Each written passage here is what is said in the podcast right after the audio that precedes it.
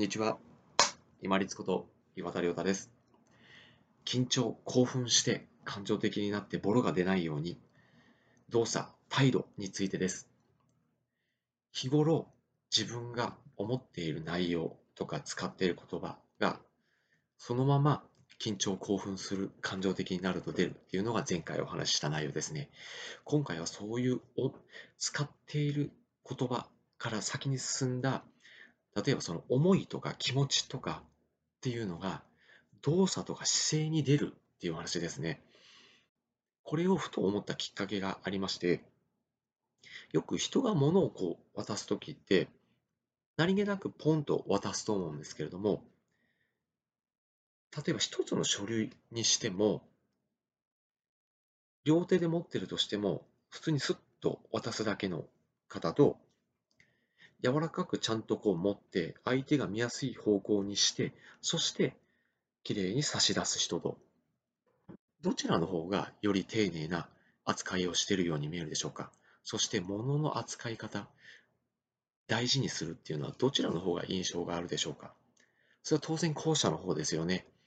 きちんと相手の立場に立って相手が見える方向にしてそして手を両手必ず添えて渡すと。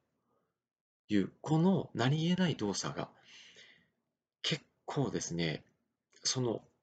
相手に対する印象を与えることがあります。それいつかというと、よく出てくる、まあ、就就活、就職活動であったり、転職であったり、時の面接の場ですよね。まあ、就職活動であれば、もう事前にレジュメとか履歴書、職務経歴、職務経歴書じゃない、履歴書などがもう通ってるかと思うんですけども、特に転職の時などは、自分の履歴書、職務経歴書を事前に郵送する場合もありますし、当日お渡しする場合もあると思うんですね。もしくは違う何かの書類をお渡しするとかですね。もしくは就活の時にノックをして、そして相手から呼ばれて、そしてドアをカチャッと開けて入っていく。そしてきれいに閉める。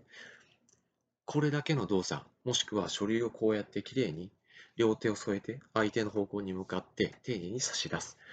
たったこれだけの動作が緊張してると結構ぎこちなくなってしまうんですよね。まあ、いいパターンとしては、このもう就職もしくは転職をしていくときに、もう自分の動作として、もう癖として習慣づけてしまうっていうのが、もう一番いいんじゃないかなと思うんですね。それなぜかというと、第一印象がやっぱりその人の印象を決めるとまでは言わないですけど、かなり後まで尾を引くんですよね。で、よっぽど何かこう、好転するものはない限りは、そこで悪い印象が残ってしまうと、いい印象にならない場合もあるかもしれないんですね。そうすると、そつなく綺麗な動作をする。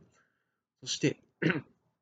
このもの一つをとっても大事に扱うっていうそういう姿勢人柄を示すためには日頃から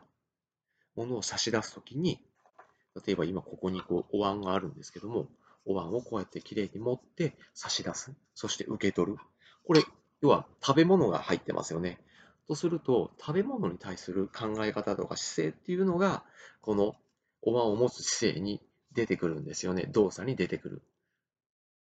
そうなんです。そういう動作とか姿勢っていうのが、そのもの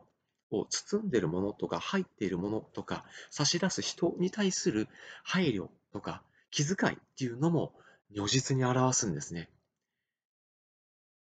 たかだか物を渡すとか入室するとか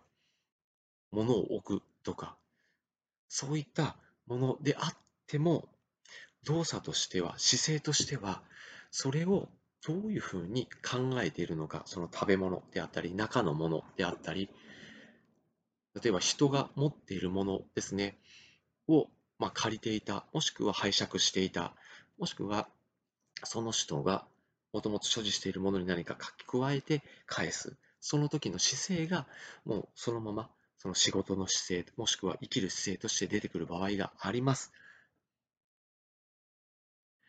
そんな大したことないだろうって思わずに第一印象もしくはそのもの包んでいるものことに対する